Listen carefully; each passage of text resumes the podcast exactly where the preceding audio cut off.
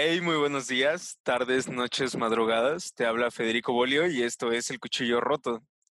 Hoy por fin vamos a abordar la segunda parte de mi serie de podcasts dedicados al análisis de Shrek. Y no podría pedir una mejor compañía. Tengo aquí conmigo a mi mejor amigo y hermano Adrián, ah, desde, ah, bueno, iba a decir desde Madrid, pero ahorita, ahorita está en Alemania, entonces desde Alemania. Ah, nuestra conexión por internet, que es como estoy grabando esto, si, si tienen consejos para grabarlo bien, este, me ayudaría. Está algo, algo, la conexión por internet está algo, pues, débil, porque ya sabes, internet tercer, tercermundista, pero vamos a intentar hacer que, que esto salga bien. Hola Adrián, ¿cómo estás?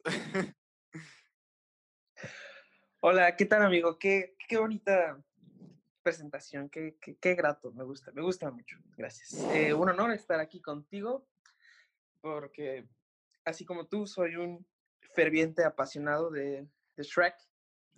Eh, y Shrek. vemos más allá, ¿no? Del Shrek, sí. sí, y vemos más allá de, de, la obra. Y sí, como dices, espero que mi voz se escuche decente y que la conexión, bueno, sea generosa con nosotros. Y bueno, pues a darle, que es mole de olla. Vale, bueno, en, en el episodio pasado abordamos la primera película de Shrek. Shrek. Uh, hablamos eh, un poco de sus orígenes, de su humor que subvierte las expectativas de lo que es un cuento de hadas tradicional, sus estelares personajes que le dan vida y sentido a un mundo vibrante y bien fabricado. Uh, con capas, si me permiten, uh, multidimensional. Y bueno, si había razones para hablar de Shrek, hay muchas más para hablar de Shrek 2.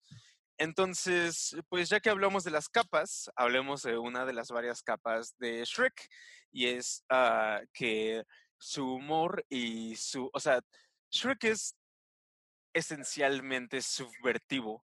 Parte de lo que hace a Shrek Shrek es su capacidad para subvertir um, digamos, uh, uh, estándares. Uh, Cánones de lo que es un cuento de, de hadas, de lo que es una clásica historia romántica, por ejemplo.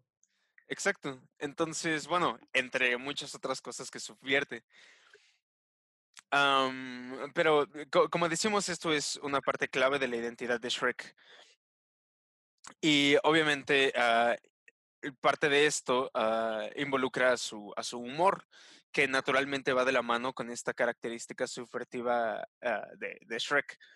Que bueno, si no recordamos, pero si sabemos, el, el humor es naturalmente, es esencialmente subversión.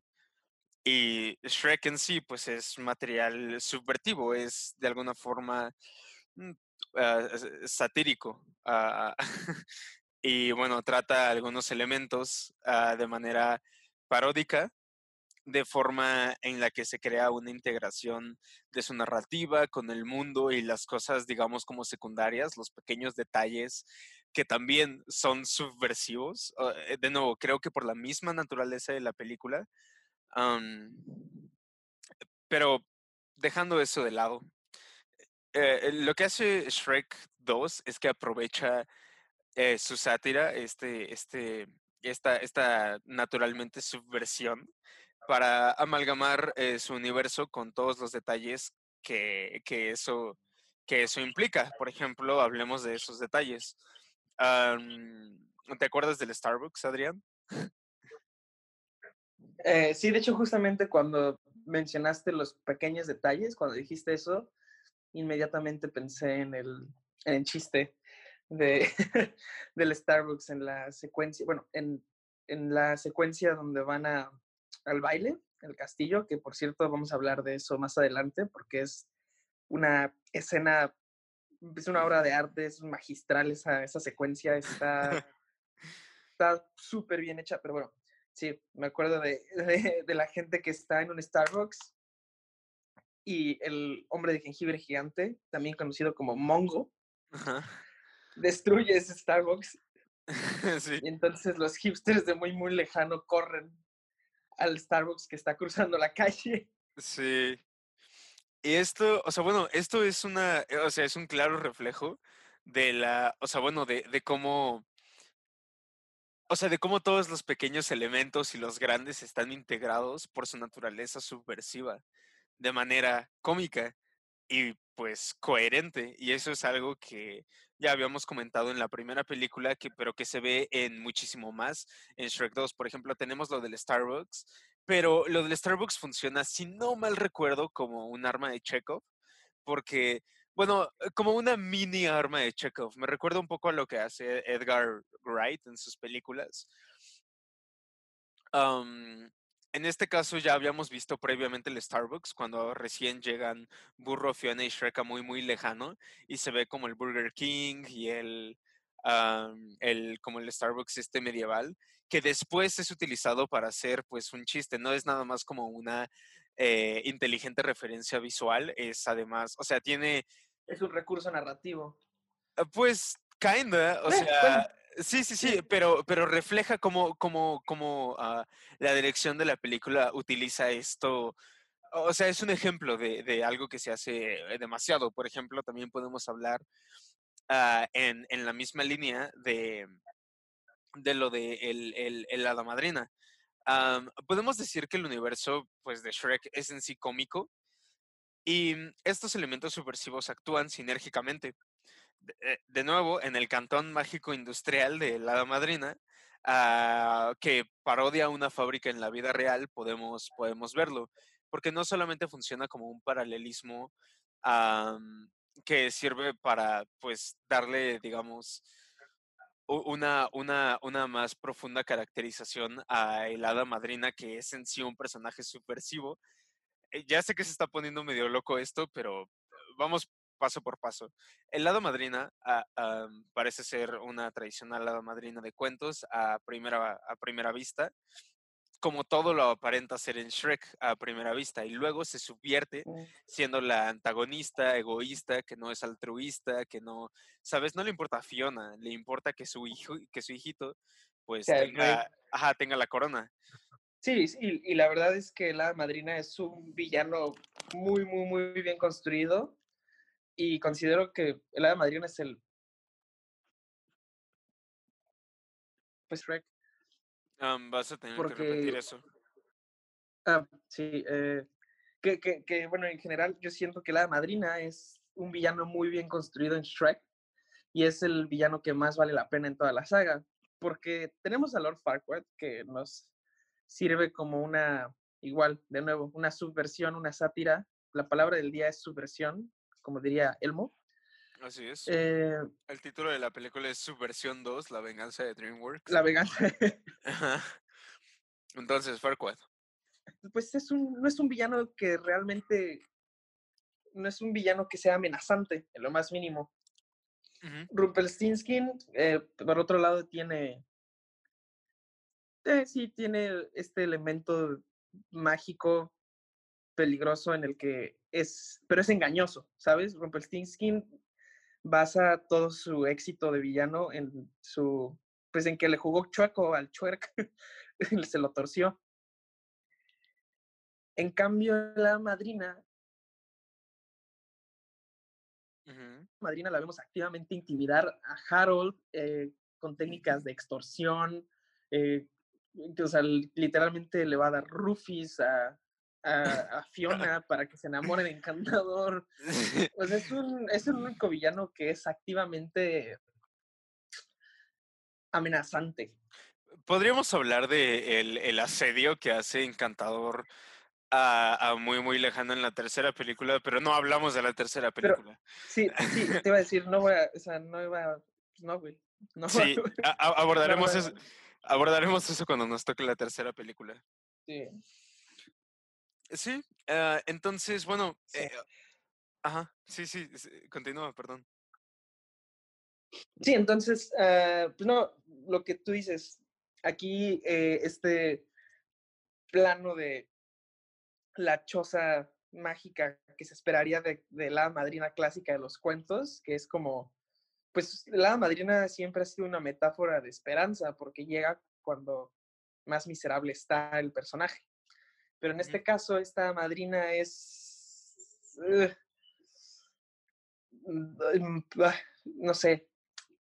Yo no, a mí no me gustaría que, sí, a mí no me gustaría que se me apareciera esta madrina. Eh, en, la, noche, sin ropa. pues no sé, siempre, siempre pensé que está, no está ah. nada mal, porque está basada en Meryl Streep. Sí, yo también opino lo mismo. Yo creo que hada madrina. El hada madrina de Shrek 2. No sé, ¿eh? No sé. Hay algo medio, medio La neta, hay algo medio freudiano ahí. pero. Bueno, que además tenemos que hablar del complejo de Edipo gigantesco que tiene Encantado. oh, prefiero... sí, sí, sí, sí.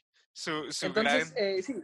Ajá. Como dices, eh, la escena de, la choza fábrica Cantón Mágico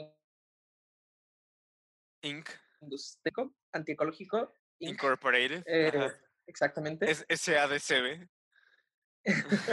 es, este, es, es, muy bueno porque nos ayuda a construir mejor el personaje y nos ayuda, nos revela mediante recursos eh, visuales más sobre el personaje.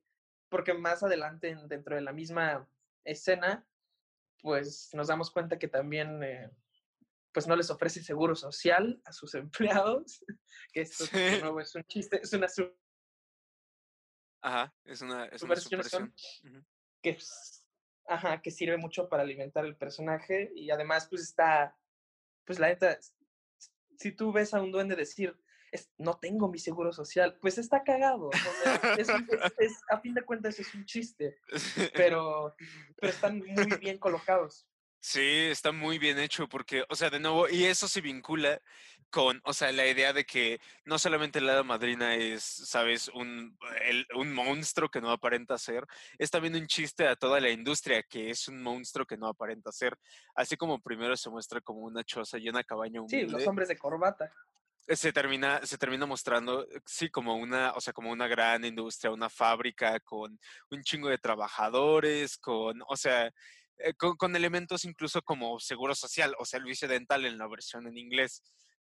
Sí. Pero, pues como la versión en español es para tercermundistas. Pues sí. O sea, seguro social, seguro social. Lo básico, no tenemos ni lo básico. bueno, nosotros no tenemos ellos, pues no sé.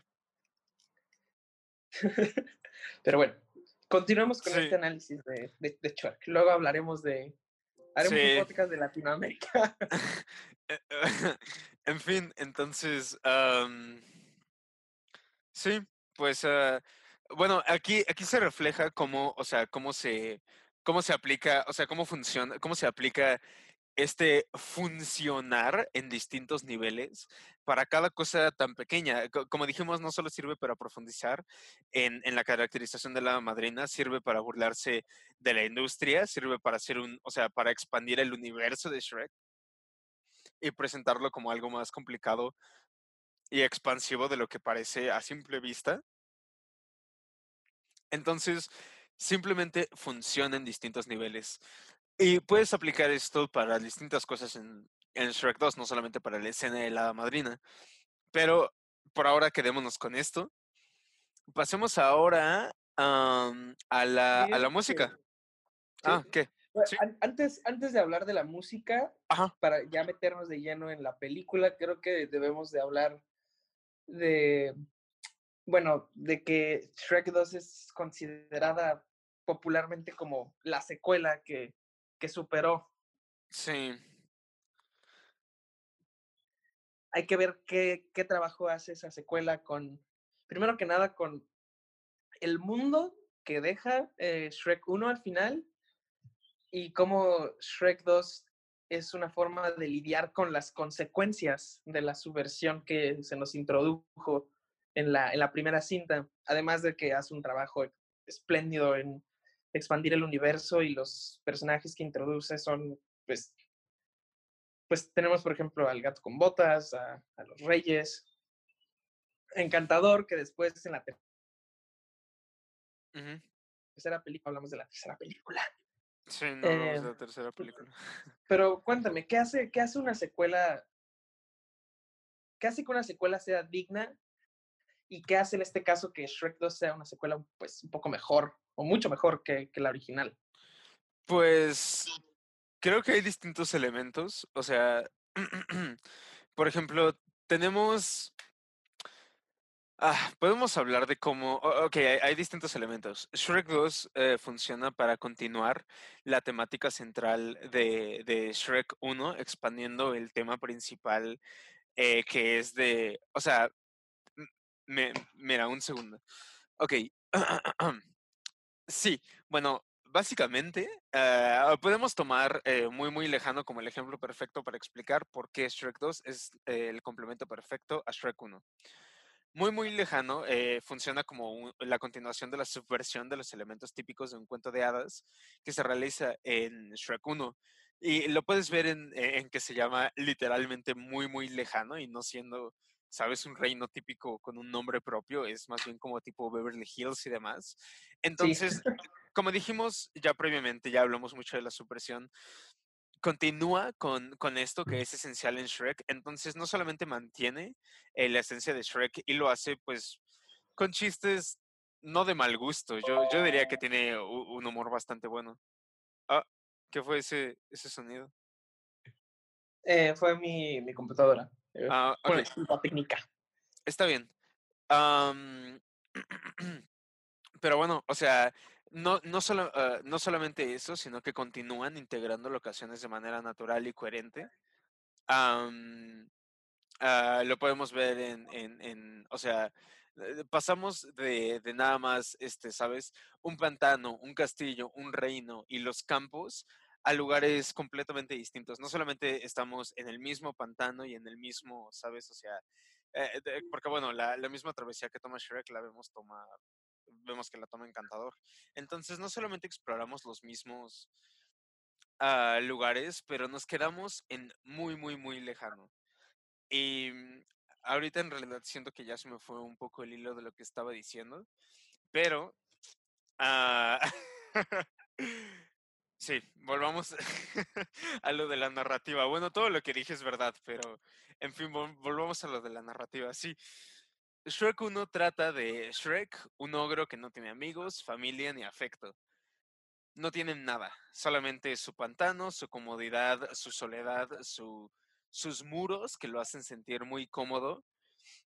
Y después de embarcarse eh, de mala gana en una travesía egoísta, descubre a los amigos y el amor como cosas no solamente alcanzables, eh, que bueno, eso lo descubre a través de relacionarse con este con Burro y tiene literalmente que tirar esos muros, esos grandes muros como afectivos eh, que no Sí. permiten que nadie se acerque.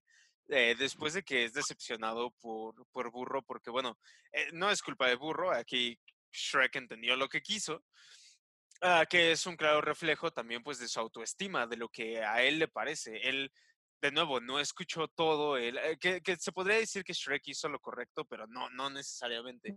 Shrek pudo haber sido calmado al respecto, preguntarle a Burro, hey Burro, ¿qué pedo? Pero no lo hizo, asumió lo que quiso y en eso se puede ver lo que Shrek pues piensa de sí mismo, lo que Shrek, o sea, eh, podemos ver a Shrek literalmente eh, abierto y desprotegido ahí.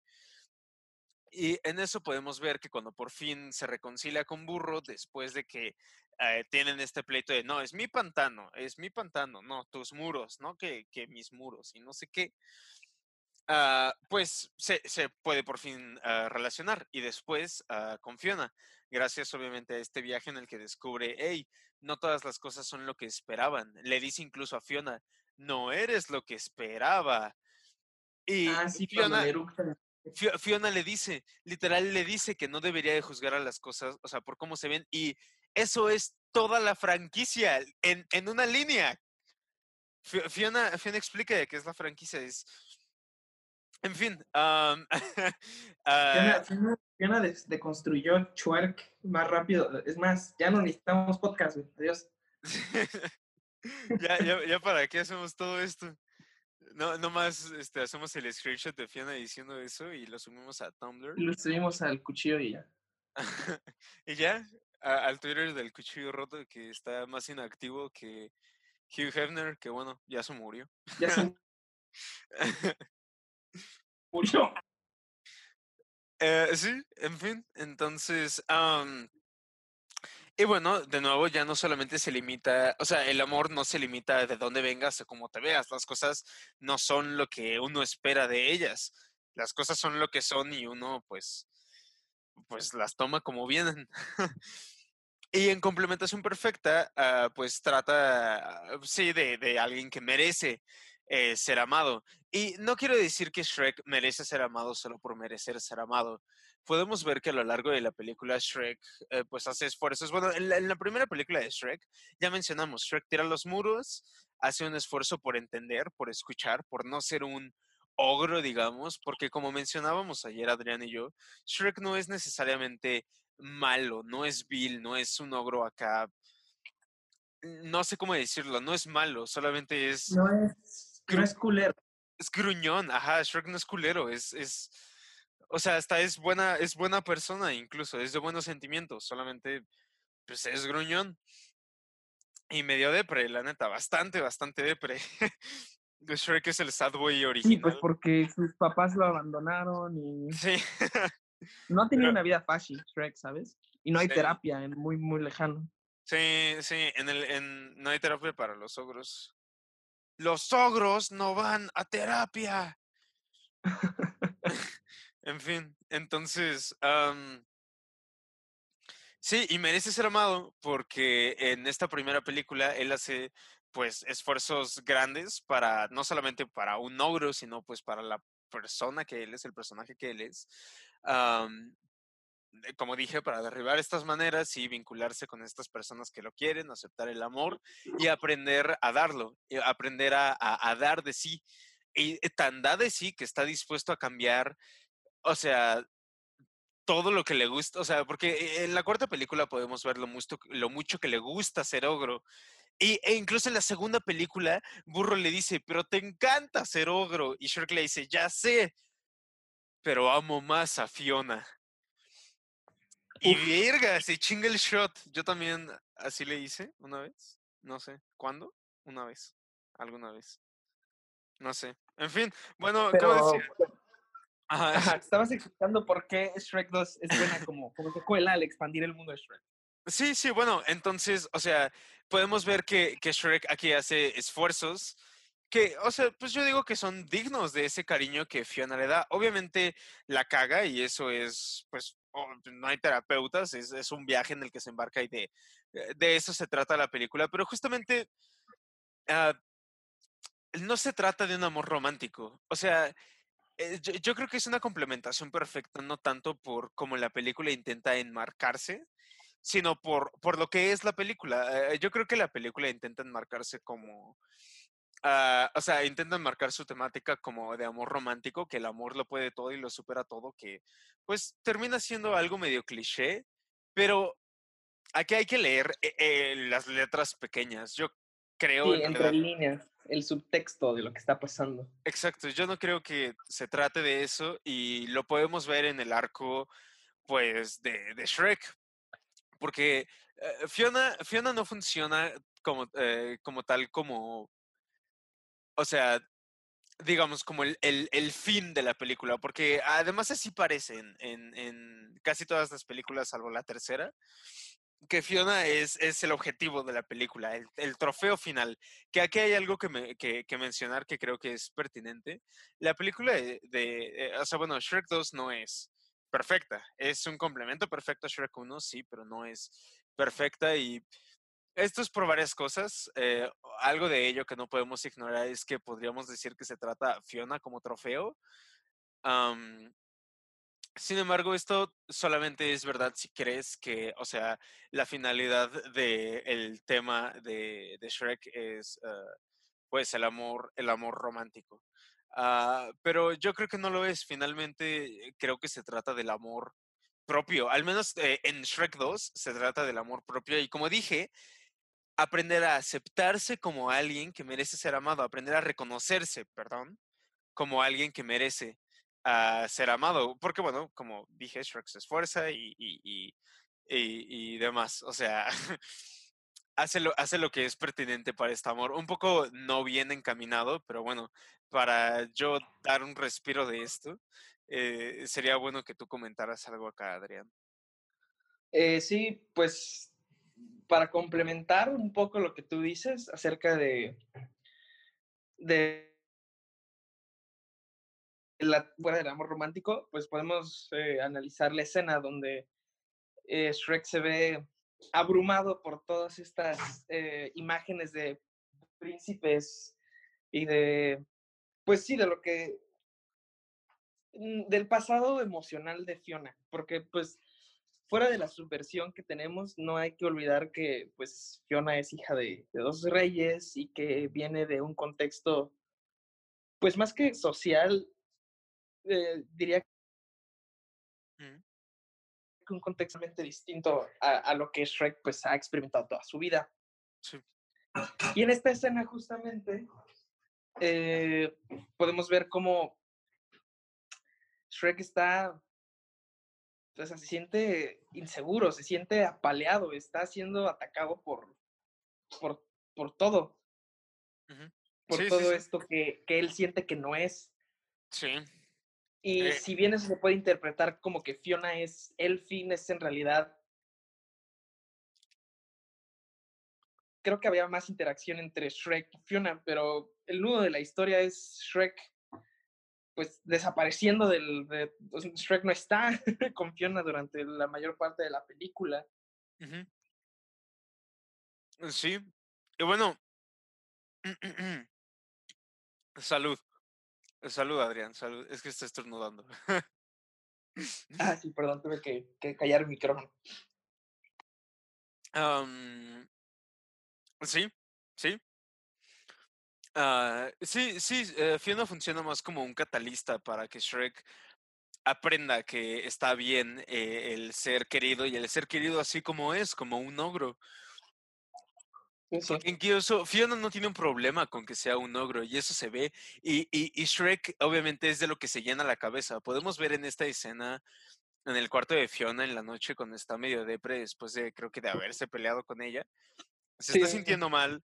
Está rodeado por todos los pósteres de caballeros, se levanta, ve que hay, o sea, un juguete de, una princesa con un caballero así de un príncipe azul, como lo es Encantador, que en este caso pues funciona como el anti-Shrek, pero vamos a hablar un poco de ello más adelante. El, el ah, anti-Shrek. Sí, y ve a un ogro muerto y dice, es que este no es, no es el lugar al que yo pertenezco. Abre el diario de Fiona y ve, eh, señora Fiona, encantador, señora Fiona, encantador, y se da cuenta ahí lo que, lo que Shrek interioriza en ese momento es que los ogros no viven felices por siempre, los ogros no merecen, o sea, no, no, no es de ogros esa vida. Y, o sea, toda esa repulsión que tenemos hacia los ogros que no merecen esa vida lo podemos ver en distintas partes de la película, desde Harold, que lo rechaza, este, hasta, o sea, el, el, lado madrina que literal le dice que los ogros no viven felices por siempre y que se vaya a la verga y que Fiona merece algo mejor. en que Fiona le básicamente le dice que esto es el amor verdadero, o sea, en que no, o sea, el amor verdadero no tiene un, un look, no se ve de una forma, solamente se siente y, es, pero no está de nuevo limitado a cómo te veas o de dónde vengas, se reafirma de esa manera. y lo podemos ver uh, finalmente en, pues obviamente en el cambio eh, que toma Shrek al tomar la pócima y cambiar y toda la gente, o sea, cuando antes, ah, por ejemplo, aquí se crea una, una, una escena en la que, por ejemplo, cuando ah, están llegando apenas a muy, muy lejano, uh, pues la gente se ve, eh, cuando recién se bajan del carruaje y se mueren las palomas y toda la gente le hace pues se nota la repulsión que sienten hacia ellos. Hasta hay incluso ahí en la, en la, en la muchedumbre gente con palos y antorchas y así. Sí, un bebé llorando incluso. y cuando Shrek después regresa todo guapo, eh, o sea, pues todo el mundo le tira el pedo, sale Changes de Bowie. O sea, bueno, suena Changes de Bowie, que por fin, bueno, eh, antes, tantito antes de hablar de la música, hablemos del anti-Shrek, que es encantador. Sí, pero espera. Sí, sí, me parece muy correcta la idea que acabas de mencionar. Estas dos escenas que se contraponen son muy, pues muy claras de, nos enseñan mucho de cómo se siente el pobre Shrek y cómo es percibido Shrek por, por el mundo nuevo en el que está. De hecho, pues cuando van llegando muy, muy lejano, lo primero que dice Shrek es, ya no estamos en el pantano. Y puede sonar como una frase muy trivial, pero es este... Sí. Un recurso en el que nuestro héroe, nuestro personaje principal se siente... Está fuera, está totalmente fuera de contexto. No es que Shrek sea un mal esposo o sea un mamón, ¿sabes? No es como, como que o sea, nosotros si no queremos ir a casa de nuestros suegros, pues, pues somos mamones, pero Shrek, para, para Shrek, ir a, casa de sus suegros representa un, un cambio de paradigma desconmensurado. Entonces, es muy interesante esto que mencionas. Desconmensurado y desconcertante. Sí, sí, pero a ver, bueno, eh, changes. Así no va. Na, na, na, changes. En fin. Eh, el, sí, entonces, este, uh, el anti-twerk. Ah, sí, perdón, sí, antes de hablar de changes, el anti-twerk. y el pot-twerk. Yo digo que tú deberías hablar de, del anti-twerk. Sí. Y yo ya hablemos de la música. Bueno, uh, hablemos del anti-twerk. Podemos ver uh, de nuevo se, se, podemos ver cómo se refuerza esta, o sea, esta, esta, o sea, o sea, ok, podemos ver cómo se, cómo, cómo, cómo se refuerza el, el, arte de Shrek, cómo se, lo bello de Shrek 2, en algo tan sencillo como lo es Encantador y Shrek y, y, y Podemos decir que Encantador es el anti-Shrek, eh, el anti, ya ni siquiera lo sé decir, el anti-Shrek, porque, o sea, funciona como un antipara, como un paralelismo, o sea, una, es la antítesis de Shrek y lo podemos ver desde el momento inicial en el que, o sea, desde que abre la peli, desde que abre la película, podemos, o sea, ver cómo Encantador empieza la película de la misma manera en la que Shrek 1 empezó con Shrek. Solamente que en vez de arrancarse, ¿sabes? La, o sea, el, el en vez de arrancarse. La hoja. En vez de arrancarse y limpiarse el culo con Sí. La hoja de película. Arranca la hoja y se. Y dice: Esto es pura. bueno, mierda. Sí. Y, Encantador dice: El príncipe encantador. y lo vemos muy capaz. Eh, lo vemos de nuevo hacer básicamente la misma travesía de Shrek en la misma travesía que Shrek para llegar al castillo de manera más habilidosa, con un arco, con, o sea, completamente preparado, con armadura, todo. Y desde ahí podemos ver cómo es el príncipe encantador. Y, y, a, diferencia de, obviamente, Shrek, porque obviamente el, eh, esta, esta escena de encantador es un callback a las primeras de Shrek en las cuales pues se ve como un héroe incompetente. En fin, uh, primero lo podemos ver así, después lo podemos ver en que es un uh, personaje, pues él, ah, ok, e, Shrek es el personaje tradicionalmente antagónico, el malo, el apestoso ogro, sin emociones, esa bestia este, tan desagradable y fea, esa cosa ni emociones tiene. O sea, todo lo que se dice de Shrek negativo eso es lo que se espera de él por ser, o sea, en un cuento de hadas. Y todo lo que se espera de Encantador es completamente lo opuesto, que sea como aparenta ser el, príncipe azul, el, el, príncipe encantador, básicamente. O sea, incluso su nombre es, es una mamada. sí, sí, sí. Podemos ver como... Su nombre literal, ¿sabes? Sí, podemos ver cómo Shrek es constantemente llamado pues una bestia sin sentimientos y termina siendo encantador el que es superficial y no profundo y eh, que de nuevo esto se subvierte en la tercera pero es una subversión idiota así que uh,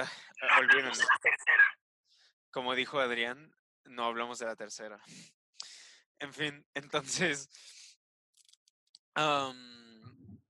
no solamente funciona como una continuación de la subversión de los elementos típicos de una narrativa pues medieval, caballerosa, además, sino también funciona para contrastar el personaje de Shrek y mostrarlo pues como alguien que está fuera de su elemento, porque obviamente es encantador el que se espera que se vuelva, ya sabes, el rey, es encantador el que se espera que se quede con es encantador el que se espera que sea profundo, heroico y termina por ser pues cobarde, chillón. Aquí hay algo que quiero mencionar muy importante, encantador, y que yo creo que es algo que la gente no menciona, y es que en Shrek sí se burlan, pues, de que Encantador se ponga labial, de que eh, Encantador haga cosas que son tradicionalmente consideradas femeninas. Y tengo que mencionar que eso es algo que me pone... Pues Encantador lleva una Iba a mencionar que también Encantador lleva una redecilla en su cabello de, para no arruinarse, estropeárselo con, con su casco, ¿sabes? Sí, y es comprensible porque obviamente pues espera que los caballeros no sean así.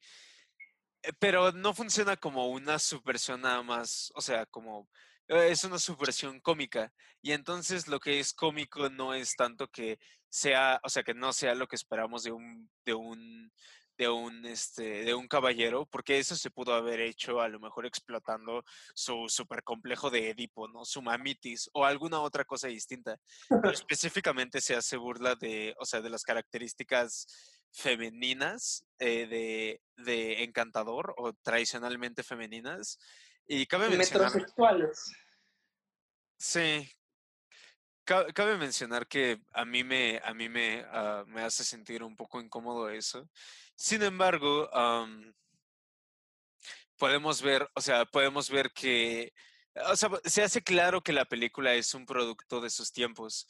Y algo que, o sea, cabe mencionar que me alegra mucho es que posteriormente en, ah, hablemos de Doris, que es mi personaje favorito, es, es trans y, y la amo con todo mi ser. Eh, ah, bueno, básicamente podemos ver que Doris Ah, tiene vello facial, una voz grave, es, que está hecha por Larry King, por cierto. Y me gusta que en ningún momento la tratan como un hombre o como, ¿sabes? Como te tratarían allá afuera en la calle si, o sea, si, si fueras Doris. Eh, porque eh, no es, no es raro enfrentarse a comentarios o a que la gente a propósito te diga güey o, o algo así. Y, y me gusta mucho que Doris es siempre tratado como una ella y creo que eso es excelente. O sea, creo que e, eso es una forma de meter inclusividad sin ser ah, agobiante al respecto, sin ser supercapitalista al respecto. Creo que es una forma natural y no, no flashy de integrar uh, inclusividad. Y creo que eso está muy bien hecho porque sí es importante hablar de la inclusividad y la representatividad. Uh, sin embargo, sí, también cabe mencionar que pues la forma en la que se enmarca la introducción de Doris es cómica, lo cual a mí se me hace sumamente desagradable, pero fuera de eso, uh, podemos mencionar, ya sé que solamente mencionamos a Shrek 3 cuando nos conviene para quejarnos de ella, pero ya hablaremos de ello cuando toque Shrek 3. Ahora eh, bueno, es mi podcast, voy a hablar de Shrek 3 ahorita en este momento. Me encanta que a Doris la incluyen con el resto de las princesas en el baby shower de Fiona. Creo que eso es excelente, es correcto, es preciso, certero y simplemente estoy muy feliz por ello. Pero bueno, ahora ah, pasemos a la música. La música. Sí, la música de esta vayamos de menos a más, vayamos de menos a más, porque ya sabes qué es lo más y tenemos que dejar eso para el final. Sí, sí, lo más es lo más. Lo más. Eh, lo más. Bueno, eh, vámonos en orden primero.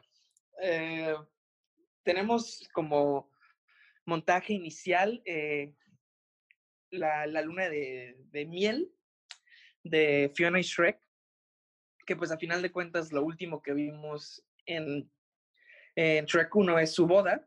Entonces, este montaje sirve para resolver esa, esa tensión, esa duda y dar una continuidad inmediata que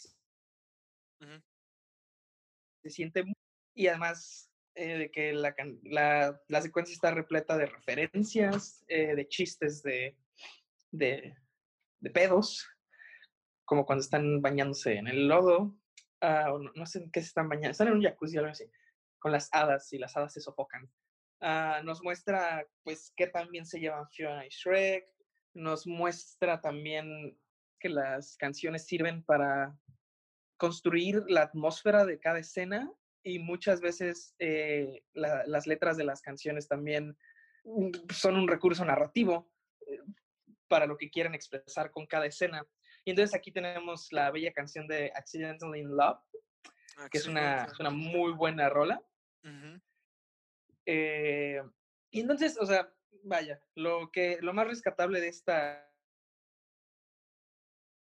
secuencia continuidad bastante suave, tiene referencias al Señor de los Anillos, a, Spider-Man, eh, y pues construye una, pues, algo muy bonito bueno, pienso yo, porque soy bien cursi, entre, entre Shrek y, Fiona, porque pues se ve que ahí se aman, pero también dentro de la misma secuencia se, se exploran que pues que son ogros eh, y que son felices siendo ogros antes de que se, se, destruya esto cuando lo llevan a muy, muy lejano. Pero bueno, eso.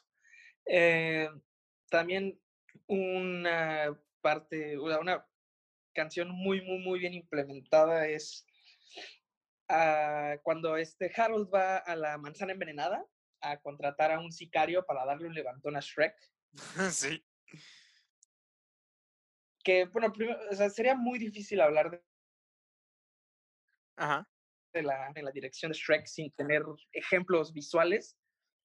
Pero eh, eh, dentro de esta escena, lo primero que vemos, lo, lo, lo, que observamos en esta escena es que la música está editada, está coordinada con cada acción de, que sucede en la escena, cada, cada nota que se golpea está perfectamente sincronizada con algo que hace algún personaje o algo que pasa dentro de la escena, lo cual es muy, muy, muy, muy... Nos introduce a este nuevo ambiente de villanos, a este nuevo ambiente, pues, del, el underworld, de, de lo que se nos presentó antes, porque antes estábamos en Beverly Hills y ahorita estamos en una taberna donde hay gente agarrándose a madrazos, donde están los villanos de, de, cuentos de hadas. Vemos a Capitán Garfio, que es el que está tocando la bella canción de Town, a little bit of poison, poison, algo así.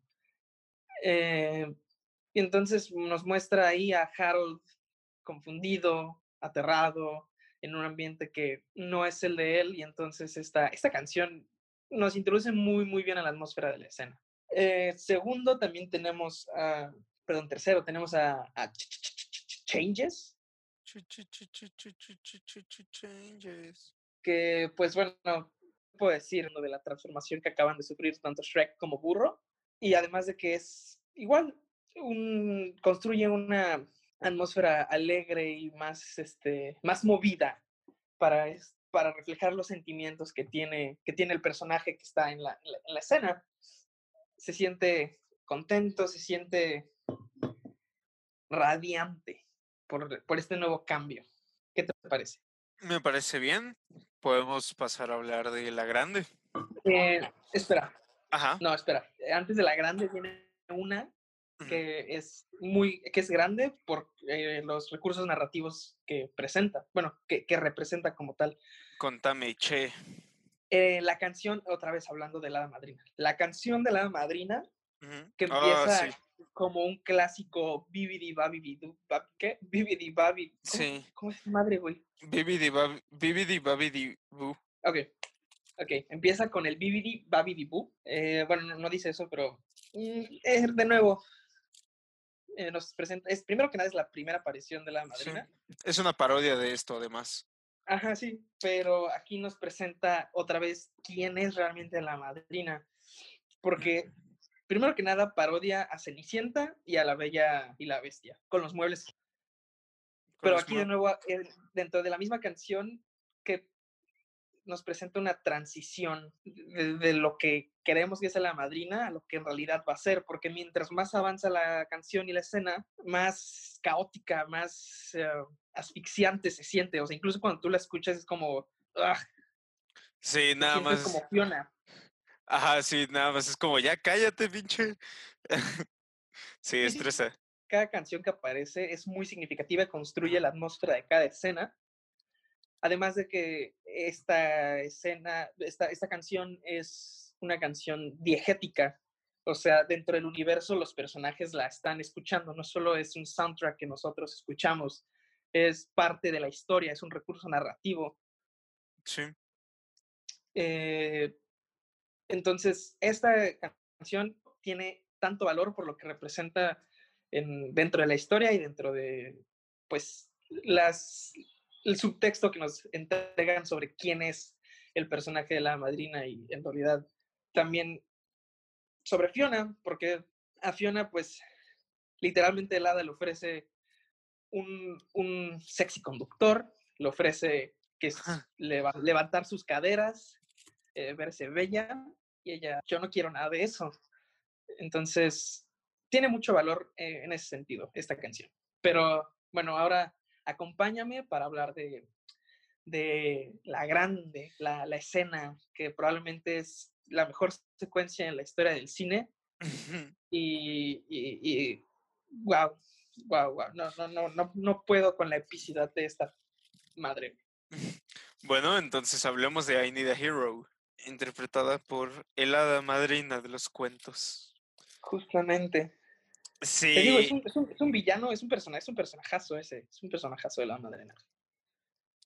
¿Qué, qué, qué, qué, podemos decir? Si el hada madrina no estaba vendida como, como un, un personaje, sabes, este, de gran calibre en cuanto a Shrek, definitivamente lo que lo hace es esta, esta secuencia. sí, e, esta parte en la que se canta I Need a Hero. Y algo que hace muy especial esto, que siempre me ha encantado de I Need a Hero, es que, bueno, yo, yo eh, eh, en, en, en el doblaje el español está en español y está súper bien hecha. Sí, súper bien hecha. No sé, no, eh, no deja de sorprenderme lo, lo, lo, bien hecho que está este el, el doblaje. Porque hubiera sido muy fácil nada más poner la versión en inglés. O poner como... Pero lo que noté, Ajá. Lo que noté de las canciones, como, como mencioné, diegéticas en, en Shrek 2 es que la única que no está traducida al español es la de A Late Night Down, porque, porque no es una, o sea, no es, no se escucha tanto, pues. No había necesidad de traducirla. Pero la canción de la madrina y esta se tomaron la molestia de traducirlas al, al español y a la escena. Entonces ahí podemos, podemos ver que no somos, no nos estamos haciendo chaquetas mentales. O sea, de verdad, estas dos canciones son son relevantes. Sí, son, son buenas. O sea, y pues si no me equivoco, creo que cambia dependiendo del idioma. Ah, la de la madrina cambia en japonés. Wow, tengo que ver sí. en japonés. Sí, y obviamente, o sea, bueno, lo traducen, hacen el doblaje, porque importan esas canciones para, uh, pues no necesariamente para entender la película, pero sí importa lo que dicen, no solamente la ponen ahí porque sí. Tanto en el caso como en la, en la canción de la Hada Madrina como en I Need a Hero, porque justamente, o sea, piensen todos los elementos, o sea, de la, de, de, la película, o sea, de la historia de la película que han llevado a ese punto, porque ese es el punto del clímax, así, todo se da en ese punto en el de, ah, yo quiero un héroe, se da, sí. o sea, todo lo que han, todo lo que se ha ido construyendo a lo largo de, pues, de toda la película, este, o sea, llega a su punto como oh, más crítico, más, más, más, más crítico en ese momento. Es cuando Shrek está intentando entrar al castillo, cuando Fiona y Encantador se van a besar y pues se cree que tomó la pócima, ¿no? Este, o sea, eh, la madrina está ahí, este, se muere Mongo, uh, y pues obviamente está súper bien interpretada. Creo que obviamente es la versión definitiva de, I Need a Hero. Y podría escucharla en español sin parar. Tanto, eh, ¿Tanto qué? Sí, tanto en español como en inglés. Eh, sí. esta, esta, versión tiene incluso instrumentales eh, de orquesta para darle más tono heroico a, a, a, al, al asalto al castillo por parte de Shrek. Pero pues, acabas de, mencionaste algo, mencionaste algo muy importante. Ajá. Y es que esta, esta secuencia es la parte donde hay más tensión en toda la película. Esta es e Ajá. el entre es que aquí pasa todo el es que aquí pasa todo el desmadre. Eso es lo que hace, eso es parte de lo que hace esta secuencia tan buena. Sí, pues es que es que justamente es eso. A ver, vamos a vamos a pensar qué es todo lo que pasa en este desvergue. Está lo de Sí, exactamente, que esta, esta, esta escena nos presenta más bien esta secuencia nos presenta tres líneas temporales en una, o sea, güey, eres eres libre de explayarte. Sí, eh, solo, te voy a, solo voy a poner las tres líneas que nos presenta. Eh, nos presenta el, el, asalto al castillo por parte de Shrek, Mongo y compañía, eh, Genji, Burro y todos esos güeyes. nos presenta el baile entre Fiona y Encantador, donde Encantador está pues seduciendo a Fiona y nos presenta un número musical como cualquier película infantil eh, por parte de, de la madrina. Sí. Y esta película Ah, bueno, entremos más a detalle de este pedo. Sí.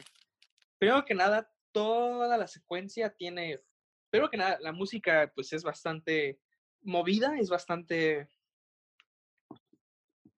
agitada, es, es, adecuada para el momento de, de tanta intensidad que, que, estamos presenciando, ¿no?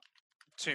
Tenemos comedia, porque justamente en esta secuencia es cuando por ejemplo, o también tenemos el chiste en el que atacan a, la, a, Mongo con, con, leche caliente.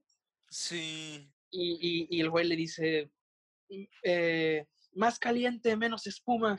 sí. Porque, pues, a pesar de que es un chiste, es un momento, pues es un momento de conflicto y de, y de drama.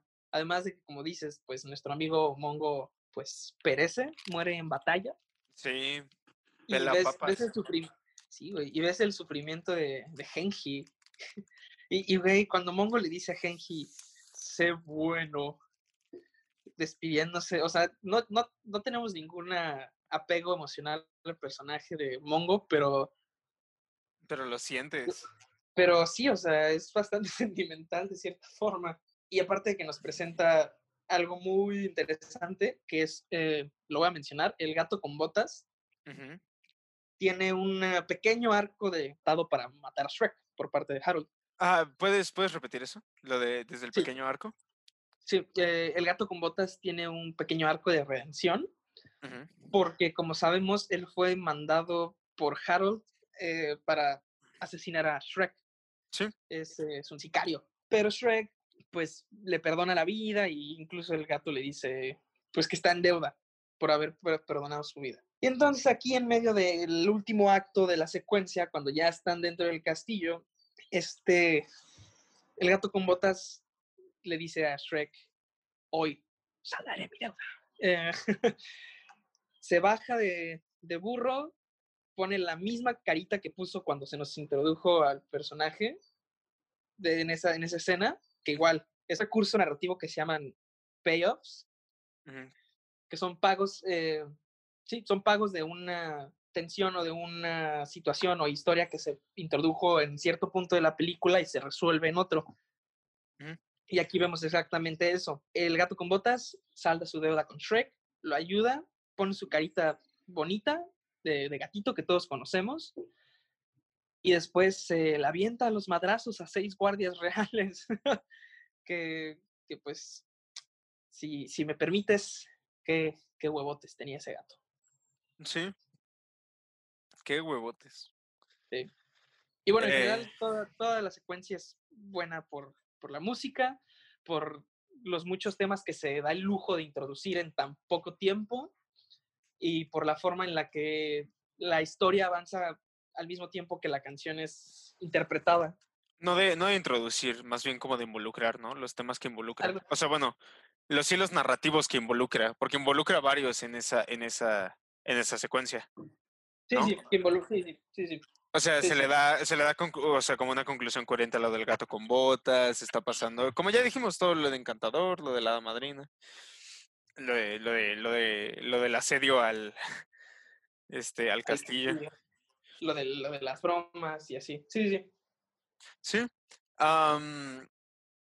Entonces, bueno, tenemos la versión definitiva de I Need a Hero.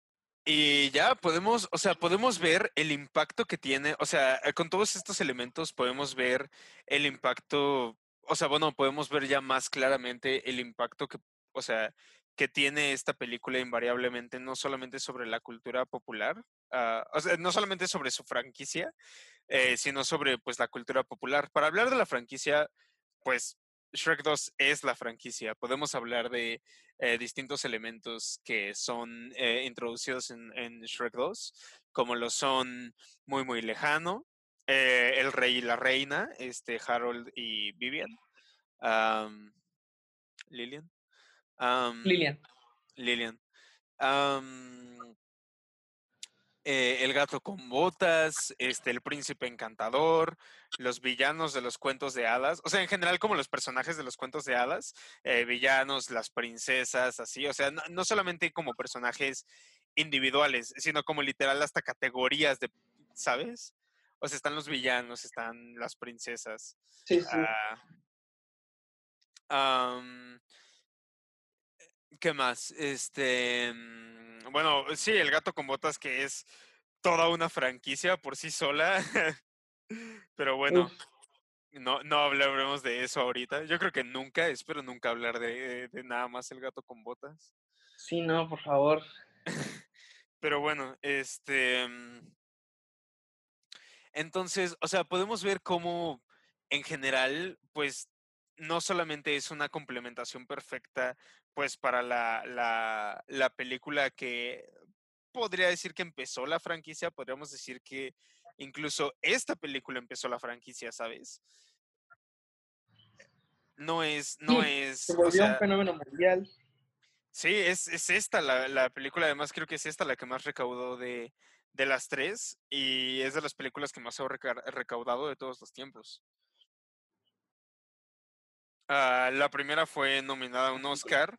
Eh, fue pues la primera película animada en ganar un Oscar, obviamente la segunda, con ya con todo pues el backup del dinero del estudio, bueno, que bueno, es DreamWorks. Uh, o sea, pues ya sí, ya con todo el dinero, ya con toda la gente en su mano, pues obviamente se dieron carta blanca para hacer la mejor, la experiencia definitiva, la experiencia cinematográfica definitiva de, de Shrek. Shrek. Sí, y bueno, eso es lo que... Eh, espera. Y ya con todo, pues, este apoyo, pues ya, este, económico y pues de, de, cultura popular, pues obviamente se da este fenómeno que conocemos como, como Shrek, la, la franquicia uh, multimediática legendaria que, uh, que es, que partió de ser solamente un libro uh, para niños a ser pues un imperio. que bueno, ya después un fue gigante, Sí, es un, Sí. Sí, bueno, pero sí. el hecho, el hecho de que exista el, el Shrek Fest, eh, sí. por, muy, por muy ridículo que suene, es, digo, no cabe duda que Shrek deja su impacto en la cultura popular de una manera muy, muy, muy característica. Sí, en fin, así exploramos cómo Shrek ha dejado pues su huella, como, como, o sea, cómo sigue siendo digna de, o sea, bueno, no como sigue siendo, como es digna de, de o sea, de, análisis y de revisión. Y bueno, uh, ¿qué te parece? Este, de todo lo que hemos hablado. Eh, eh, pues me, me, gusta, me gusta la película, como, como me gusta lo que hemos hablado, uh, pero me gustaría hablar también un poco de el anti-Shrek, perdón, no, de, del post-Shrek. Ajá. Porque si bien ya establecimos eh, encantadores el anti-Shrek, hay algo que no se menciona mucho tampoco, que es que Harold es el post-Shrek. Es el post-Shrek. Eh, ¿Por qué? Porque el Harold y Shrek son mucho más parecidos de lo que nos dejan ver al principio de la cinta. Sí. Porque justamente Harold era, era un sapo. Harold es el, el, príncipe sapo de, de, la clásica historia de la... Y... ¿La clásica historia de qué? La, de la princesa y el sapo. Del cuento de hadas. Sí. Y la cosa es que Harold sí tuvo éxito en el plan que tuvo Shrek en, en, en esta película, porque Shrek lo que quiere hacer es volverse bello para encajar en eh, los estándares de la sociedad y los estándares culturales de los que proviene Fiona o de lo que Shrek cree que quiere Fiona. Eh, y, por siempre para ser como citando a burro, sexys, ¿sabes? y, pero la cosa es que Harold, si lo logra, Harold, el, de hecho la madrina le da la pócima a Harold y Harold, ¡pum!, se convierte en rey porque Lilian era princesa y bueno, ya, ya, ya, ya. La cosa es que aquí nos mm, podemos profundizar un poco en por qué Harold pues mandó a matar a Shrek. Eh, eh, Harold Ben Shrek todo lo que él odiaba, no odiaba, pero todo lo que él, o que, que, lo, que no lo hacía digno de poder estar con Lilian, ¿sabes? Por eso es que él se enfrasca tanto en decir que Shrek no es lo mejor para, para Fiona, porque Harold era eso mismo y Harold se ve a sí mismo en Shrek. Eh, pero es un Shrek que, que sí lo logró y que sí se quedó convertido en humano. Que además de que, bueno, todo el trato entre la madrina y Harold, porque la madrina le da la pócima de Felices por siempre para que a cambio su hijo se convierta en rey. Aquí ya tenemos una subtrama de, de complot y de conspiración. Pero bueno, el punto es que el personaje de Harold no es que sea culero tampoco, pero es un antagónico muy interesante a Shrek por todo el trasfondo que comparten y por, y bueno, vaya, porque la paz de su aceptación y en diferentes puntos de su conflicto interno con, con quienes son y por eso pues Harold se mamó. En fin, Harold es un post-Chwerk y entonces uh, Encantador es un anti-Chwerk. Lo cual nos ayuda a enriquecer mucho a nuestro pues querido Chwerk sí, como personaje. ajá.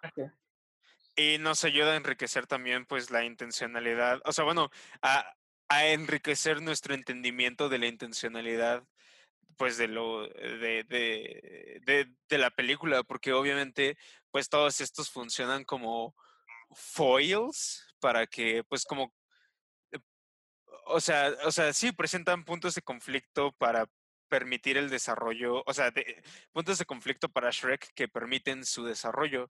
O sea, porque en este caso obviamente nunca no se trata de Harold, se trata de que Shrek lidie con alguien como Harold, que fue como él y que ahora lo, sabes, o sea, lo rechaza y así. Que bueno, al final no lo aborda tanto la película, pero creo que lo aborda lo suficientemente bien con Encantador, porque también, o sea, funciona de la misma manera.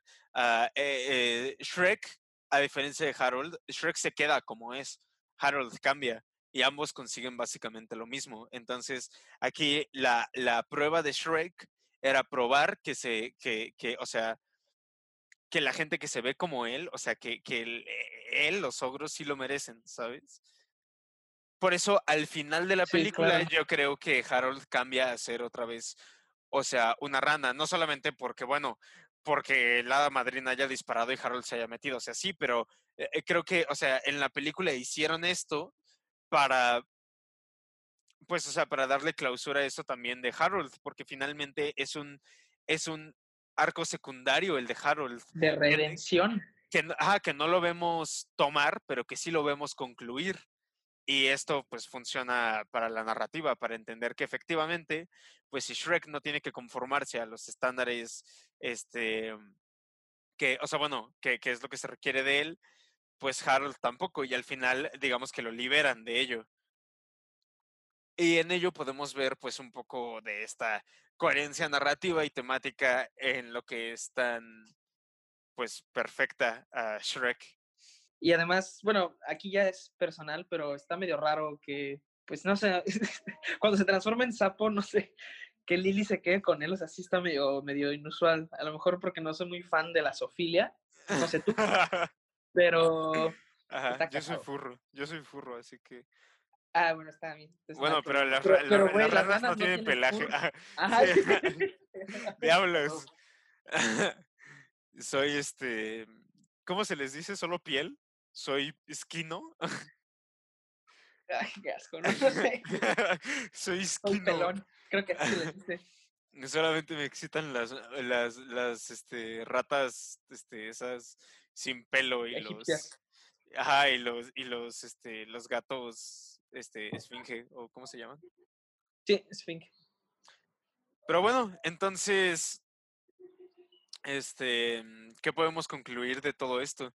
Shrek, Pues creo, ajá, perdón, es que se, se trabó.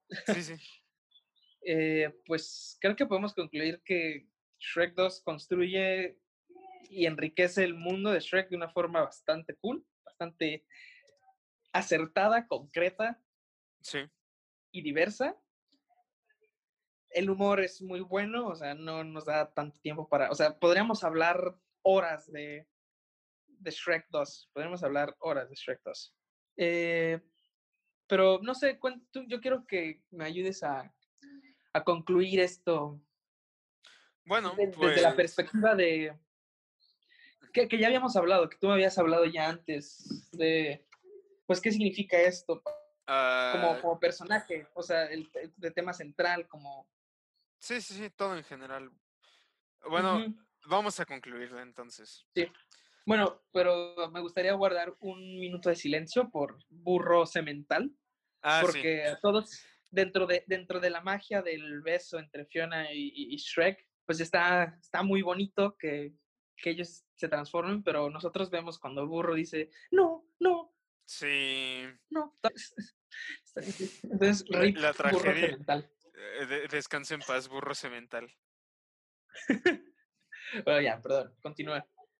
Bueno, ah, yo concluiría que Shrek 2 se prueba como, como dijimos al principio, una complementación perfecta para ah, Shrek ah, 1 en cuanto a los temas, el humor, su esencia subversiva, eh, los personajes, las locaciones, absolutamente todo lo grande y lo pequeño que hace de Shrek Shrek se le da una continuación y se le profundiza aún más, se le da una una reafirmación dentro del universo gracias a la coherencia de este, ya que lo hace no solamente creíble, sino pues eh, realista dentro de, su irrealismo.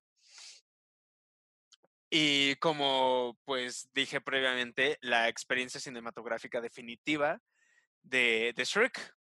Así que bueno, ya para cerrar esto, ah, gracias Adrián. Eh, no sé si tú quieras este, añadir algo.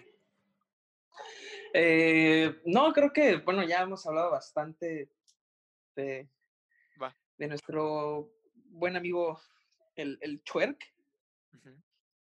Eh, no, creo que, vaya, digo que creo que abordamos puntos. Es, es complicado hablar de Shrek 2 y no ser redundantes con los análisis que ya se han hecho sobre, sobre Shrek, porque, porque Pues sí. fue un, un fenómeno, fue algo que cambió paradigmas, aunque, aunque sea simplemente una película, pues digo, creo que cada, mm, cada producción audiovisual tiene cierto valor cultural y no cabe duda que Shrek es eh, uno de los que tiene más, ¿sabes? Uno de los que mayor contenido o peso cultural tiene, la No verdad. es, no es por comparar, pero Shrek más que los demás.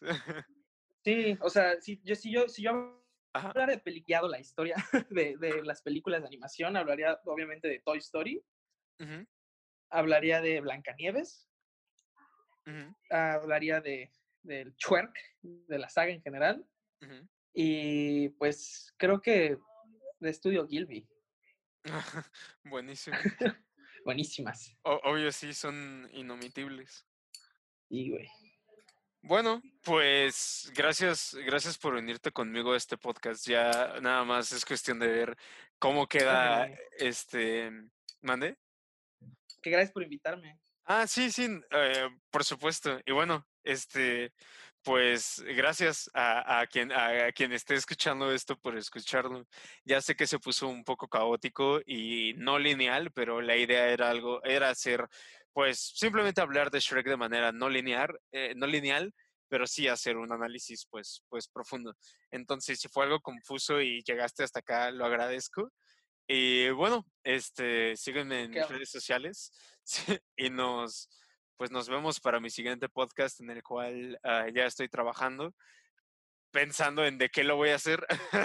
Pero bueno, este, próximamente ya estará y me pueden seguir en, en, en Twitter en arroba el cuchillo roto y en Facebook en arroba el cuchillo roto. Bueno, no arroba el cuchillo roto, pero en el cuchillo roto. Próximamente, porque ah, todavía no tengo Facebook, tengo que encargarme de eso. Pero bueno, gracias y nos vemos. Hasta luego. Bye, Adrián. Hasta luego, chicos. Como dice Shrek, eh, it ain't over yet. No, no, ya. Hasta luego, chicos.